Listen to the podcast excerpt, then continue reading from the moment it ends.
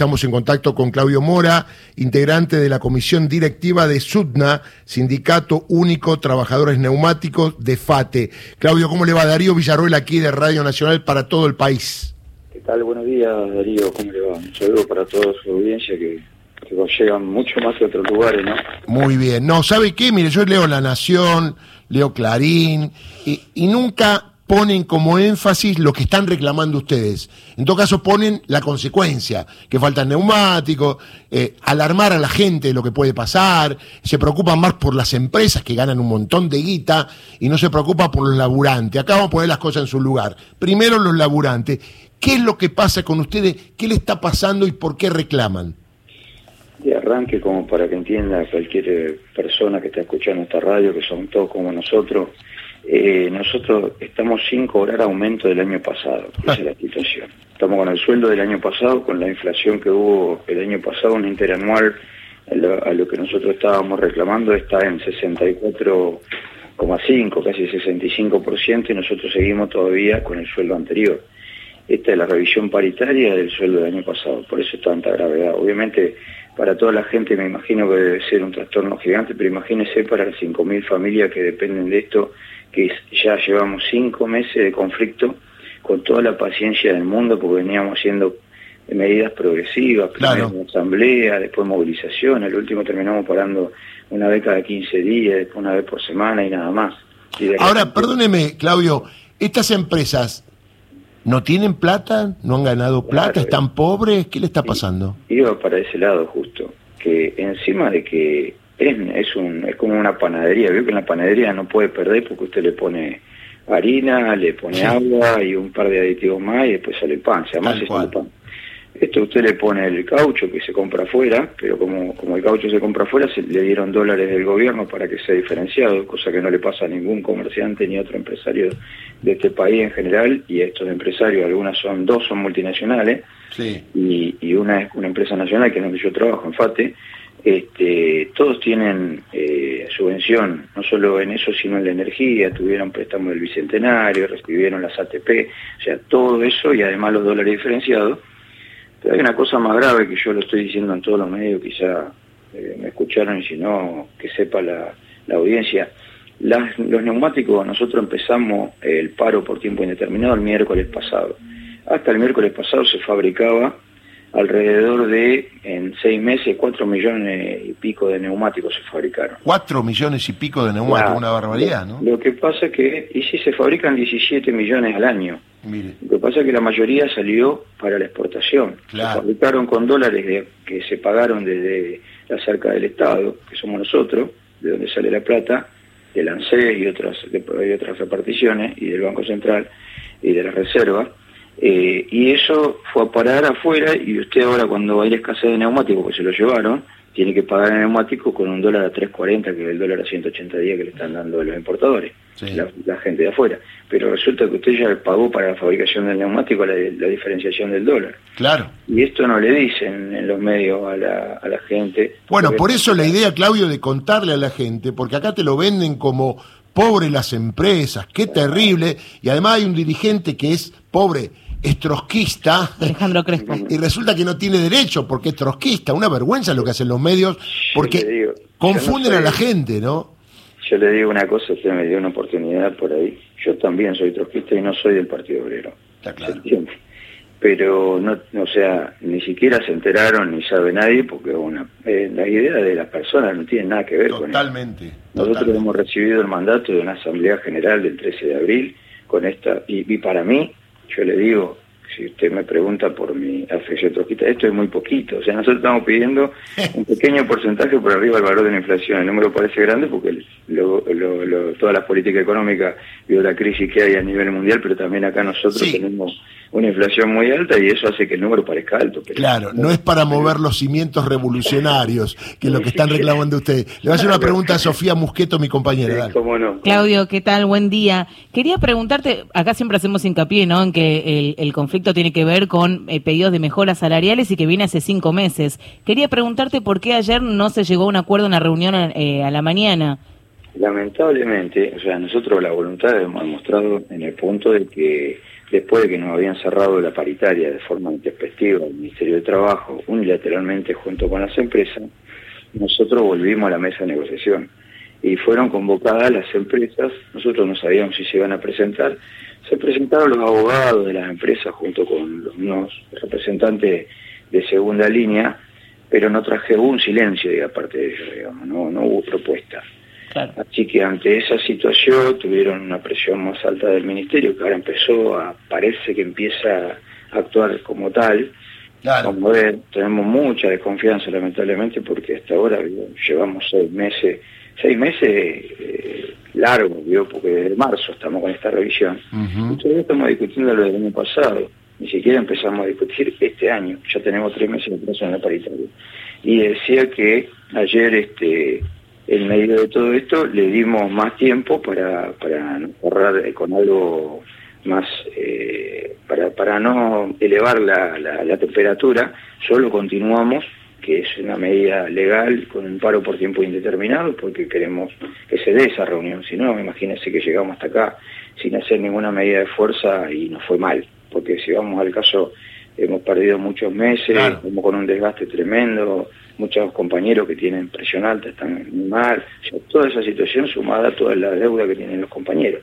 Entonces, tuvimos, nos obligaron a, tener, hablaban de un paro furioso y qué sé yo, nos obligan a, tomar una medida que nosotros nos levantamos todos los días para ir a trabajar, no nos levantamos para parar la fábrica, pero bueno, no nos queda mucha alternativa cuando hay una cerrazón de parte de, los empresarios, pero porque obviamente si usted le da a alguien la, le da la cuchara y el dulce de leche y y no, no le raciona, seguramente se va a querer agarrar todo cuando es un caprichoso como son los empresarios de acá, este, y el gobierno no le pone límite, lamentablemente, a través del Ministerio de Trabajo, y ahora, bueno, el Ministerio de Producción en su momento les había pedido que muestren cuántos son los costos de la fabricación de neumáticos, que estaban cobrando mucho, después cambió Scioli del Ministerio de Producción, ahora está ese ministerio está en el ámbito del Ministerio de Economía, estamos esperando que, que el ministro Massa que ahora tiene por ahí un poquito más de, palanca más fuerte como para amenazar, que les haga poner esos costos, porque además de lo que le decía yo de, que le están yendo las cubiertas para el exterior, también le pueden poner la ley de desabastecimiento para que abastezcan primero las ambulancias, todo lo que necesitamos acá, que está bien la preocupación de la gente cuando nos dicen, eh, ustedes están generando que no tengamos cubierto, bueno, no somos nosotros. Ahora, bueno, en estos días se quedaron sin cubierto, pero todas las demás se las llevaron No, pero además, Claudio, falta de voluntad de ustedes para negociar o para sentarse a dialogar, creo que no hay, porque además de que lleva ya casi seis meses, hubo 35 reuniones previas a la de ayer. Claro, claro. Este, nosotros llevamos esas audiencias y después reuniones en ámbito privado, porque entre audiencia y audiencia hay reuniones con la empresa, porque nosotros el, día a día, además de este problema de salario, tenemos problemas con la contaminación en la planta, tenemos problemas con las condiciones de trabajo, con los enfermos que genera el trabajo este, porque es un trabajo de movimiento repetitivo. O sea, siempre hay, además de esa reunión, hay otras más y lamentablemente en ninguna de todas esas hemos llegado a, tener ni siquiera un movimiento del primer, eh, la primera oferta que era una oferta. Nosotros estábamos pidiendo años anteriores, igual hemos llegado a acuerdo con estas empresas. ¿eh? Este, y lamentablemente esta oferta le dejaron como de una provocación. Inclusive hicieron una oferta anterior a esta que tenemos, que ofrecía además un bono, pero que dividía a todos los trabajadores porque era para una parte y para la otra no, o sea, como para que le digamos que no. Y en este momento, ese 38%, por ejemplo, que, que cuando hicieron la, el cierre de la paritaria anterior, abrieron y cerraron las otras unilateralmente, habían hecho una oferta del 38% por este año, con una inflación del 100%, imagínense que era para rechazarla.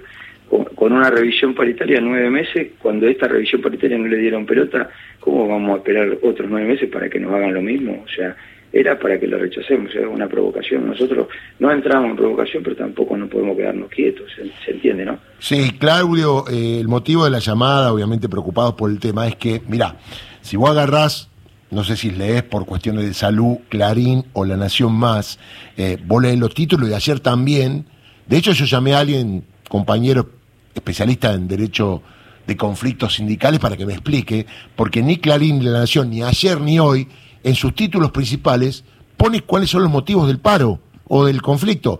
Por ejemplo, Clarín dice neumáticos, se agrava el conflicto y la CGT pide al gobierno que intervenga. pero ¿qué están reclamando? Y otro título, sin acuerdo, sigue el paro en las plantas de neumáticos y afecta a tres fábricas de autos.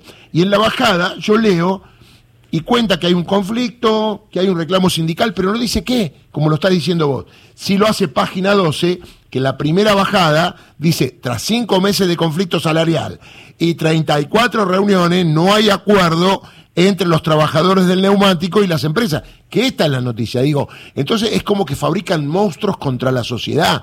La sociedad dice, uy, me dejaron sin llantas, sin gomas, esta gente, y la verdad que no es así. Por eso te damos eh, el derecho a que esto lo digas públicamente y con fuerza, ¿no?